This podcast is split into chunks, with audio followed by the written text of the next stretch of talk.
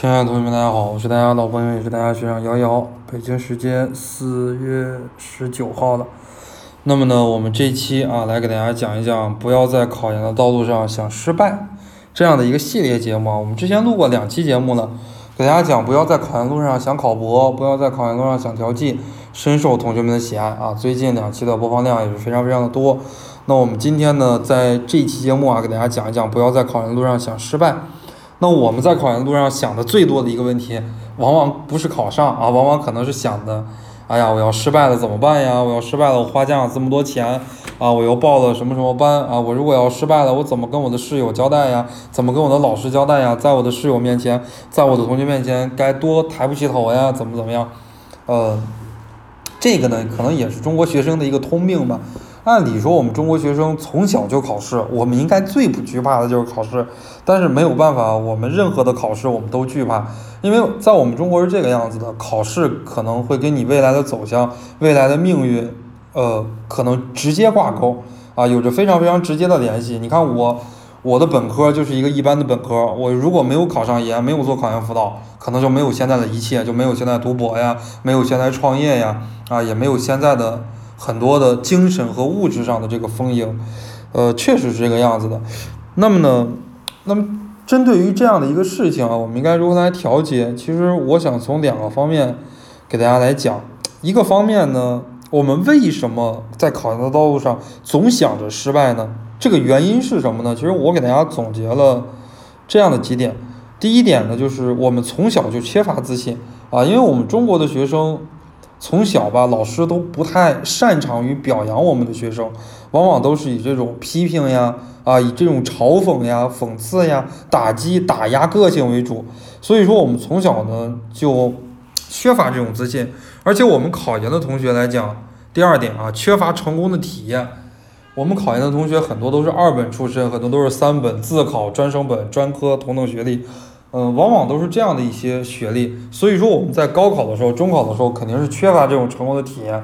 中考的时候呢，有可能就没有考上重点高中；高考的时候没有考上重点大学。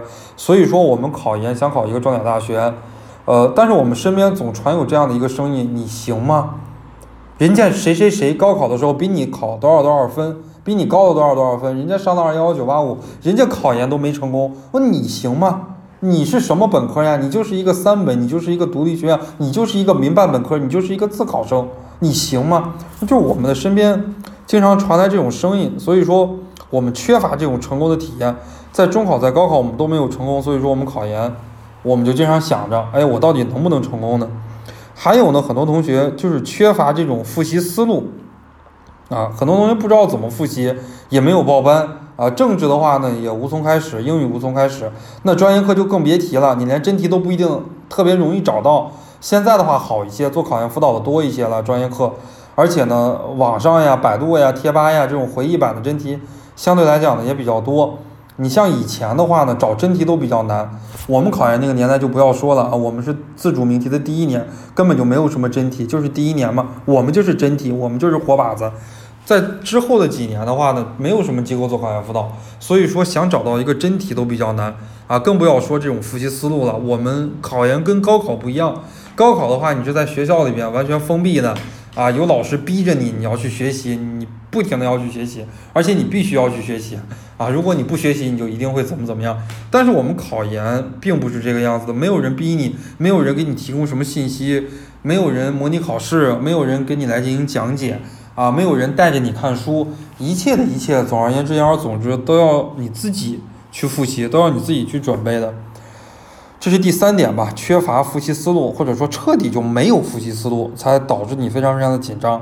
最后一点呢，可能确实你报考的学生学校竞争力比较大，因为现在普通的二幺幺大学竞争的话，基本上都在十几比一到二十比一这样的一个报录比。啊，如果是九八五大学的话，基本上都是三十比一到四十比一的这样的一个报录比，确实是报录比非常非常的大，呃，竞争也非常的大，可能自己给自己定位没有定位准，复习了一段时间啊，感觉竞争太大了，复习起来难度也太大了，自己还有很多东西没有看懂，嗯，这可能是我辅导考研这么多年吧，我能总结出来的一些原因。那么呢，如何克服这样的一种心理恐惧和心理压力？如何在考研的道路上不想失败呢？其实我给大家总结了一些方法。第一个方法呢，就是暗示。那你要不断的告诉自己，每天啊，就是睁开眼睛，你就要告诉自己，行行行，我一定能行，对吧？天下老子第一，唯我独尊。我要是考不上华中师大，没有人能考得上华中师大啊！就。要给自己进行这种心理暗示啊，并不是说空穴来风的。你像毛主席，他不就经常说吗？哎，我们要在战略上藐视敌人，我们要在战术上重视敌人。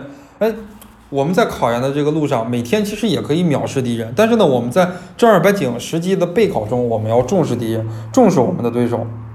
第一点，暗示啊，不断的给自己暗示。你们现在为什么会形成这种心理恐惧呢？啊，就是因为你们不断给自己暗示你们不行，万一考不上怎么办？久而久之，你自己都不相信你能考上了。呃，这是不断的暗示哈。第一点，那么第二点呢，就是要制定一个合理的计划、可行的计划。考研的话呢，不可能一口吃成个胖子。就你今天复习了，今天听了课了，今天花了钱了，并不代表你今天把所有的东西都能学会了。啊，它有一个循序渐进的过程，所以说你每天学一点儿，每天学一点儿，每天进步一点点，一点一点的，一天一天，一周一周，半个月半个月，一个月一个月的，给自己来增压啊！你不要说一开始就把压力给自己增的很大啊，一定要这一周啊，我看完中教史哪哪哪啊，我看完外教史哪哪哪，我看完这个政治啊，马原、毛中特、思修史纲，对吧？我看完英语长难句，背会英语作文。不是很现实啊！你如果眉毛胡子一把抓的话，给自己制定一个特别难的计划，你就非常的难实现。这是一点啊，你要给自己进行一个逐步拔高的一个计划。呃，第三点呢，就是少跟研友交流，少跟研友交流。研友呢，不可否认吧，有一些研友挺不错的，能给人带来正能量，但有一些。研友真的跟猪一样啊，猪一样的研友，什么意思呢？他本来没怎么复习，复习的还没你好呢。你每次问他，哎呀，你复习的怎么样呀？啊，可好，我复习了啊，我那都背完多少遍了，我都看完多少遍了，怎么怎么样啊，都没问题。英语呀，英语那一篇阅读理解最多错一个吧，啊，连续好多年我都不错了，啊，结果你信了他的话了，你本来复习的挺好的，结果你看啊，我一篇都错俩，人家都一个不错了，那个英语的阅读。你就心里就造成恐慌了。实际上呢，你要等有一天，他去吃饭了，他不在，你看看他做的那个张健的那个黄皮书英语啊，一篇文章做错四五个，对吧？一篇文章一两个都对不了的情况，呃，基本上都会存在。那所以说，研友的话，有的时候他会给你放这个烟雾弹。为什么呢？因为他考同一个学校、同一个专业，他肯定不希望你考上嘛。你如果考上了，就少一个名额，他的竞争又大一分。所以说，特别真心实意跟你考同一个学校、同一个专业，又希望你能考上的研友，这个真的也。不存在啊，真的是不存在，因为考研嘛，就是一个零和博弈。什么叫做零和博弈呢？就是有多少人考上，就一定有多少人考不上哈，最后加起来等于零，正数和负数加起来等于零，这就是零和博弈，对吧？考研还是个负数，你比方考研三百个人考，录取三十个人，三十个人考上，意味着二百七十个人考不上哈，加起来这还是个负数，说明竞争压力更大了，还不是零，还是负数了。所以说，少跟研友交流，尤其是考同一个学校、同一个专业的，不要去交流啊！交流的话，没有什么实际的用处，完全就是自己给自己找虐。